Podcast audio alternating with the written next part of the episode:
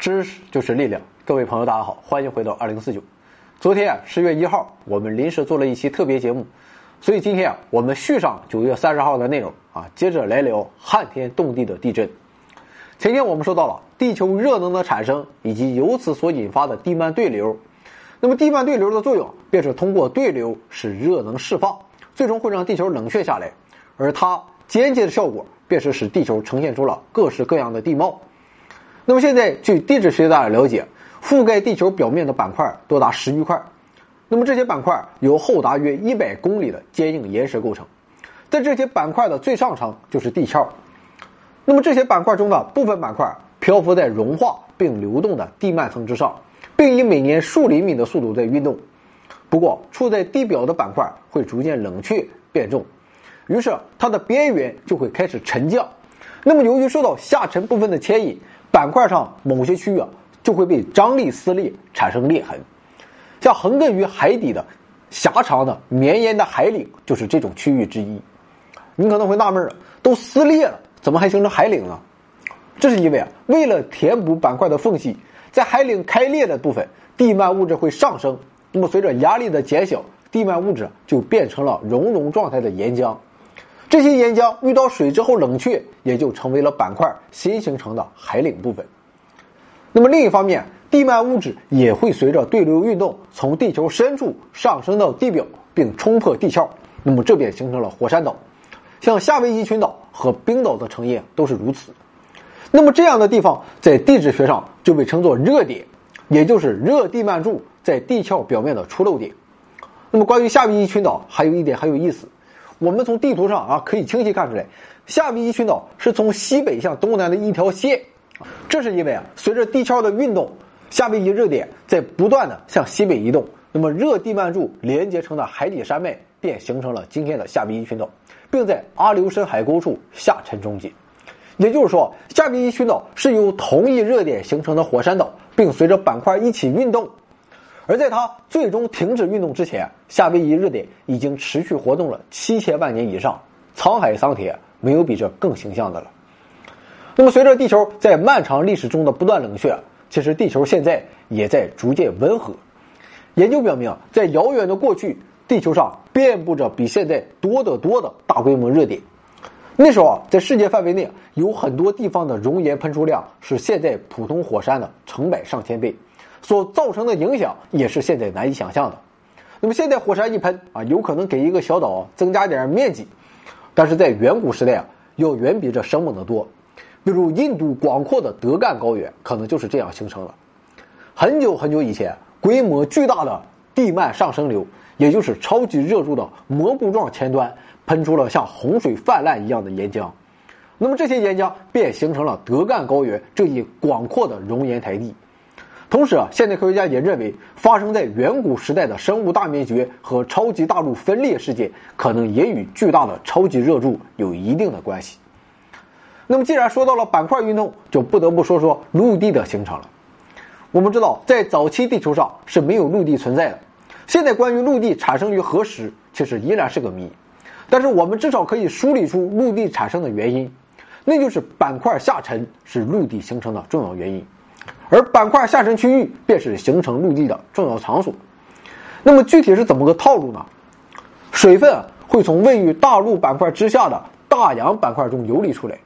那么这里啊，我们不要纠结于大陆板块和大洋板块这个名字，这是我们根据现在的地球地质状况所起的名字。而在当时的地球上还无所谓什么陆地。那么水分从位于大陆板块之下的大洋板块中游离出来。这使得地幔物质的熔点降低，变成岩浆上升。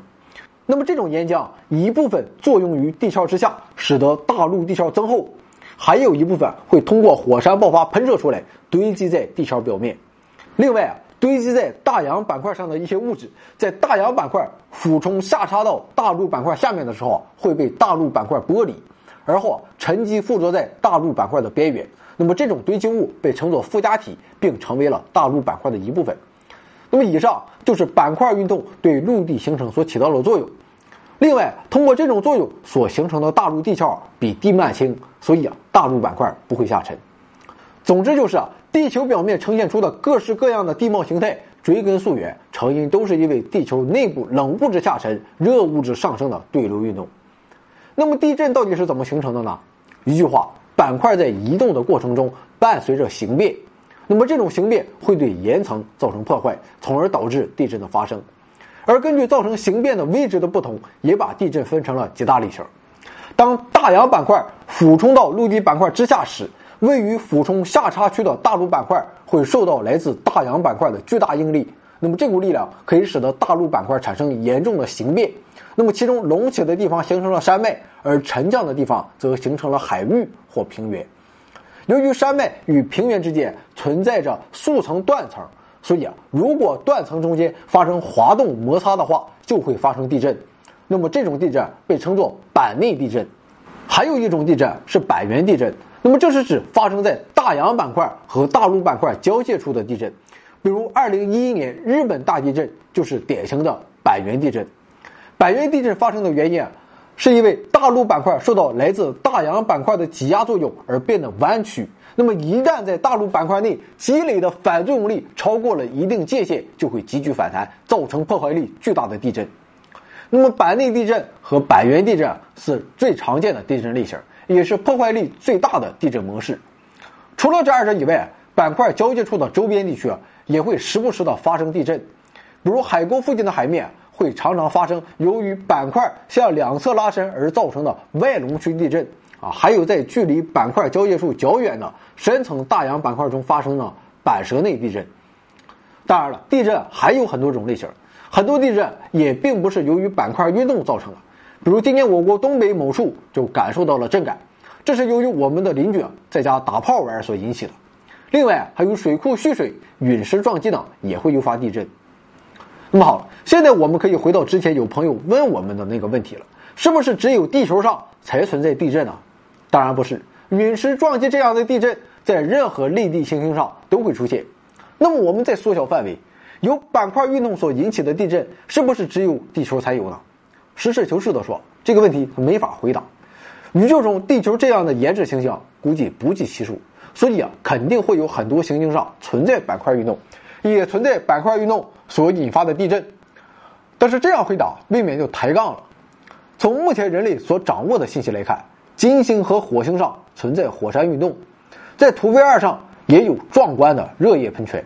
那么这就好比是喷水的冰火山，但是在人类目前所深入了解到的行星和卫星上，我们还没有观测到存在板块交界处或是板块运动的任何迹象，所以我们可以说，至少到目前为止，除地球以外，别的天体上都没有板块运动。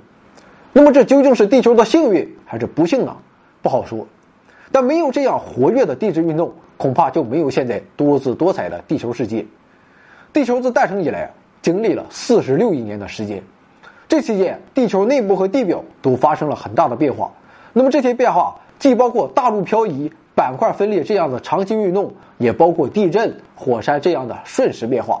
所有这一切都表明，地球是一颗有活力的星球。也许地球终于有一天也要死去，但这颗最初由宇宙尘埃和气体所形成的星球。目前仍在将其自诞生以来所蓄积的热能不断的释放到宇宙空间，并时刻改变着地球大地与地球生命。当然，还有我们。我们的首播平台是 B 站、喜马拉雅、微信订阅号，搜索“回到二零四九”就能找得到。如果您觉得我们的节目还凑合，那就关注一下，点一个赞什么的，分享一下也是最好的。啊，再就没有什么了。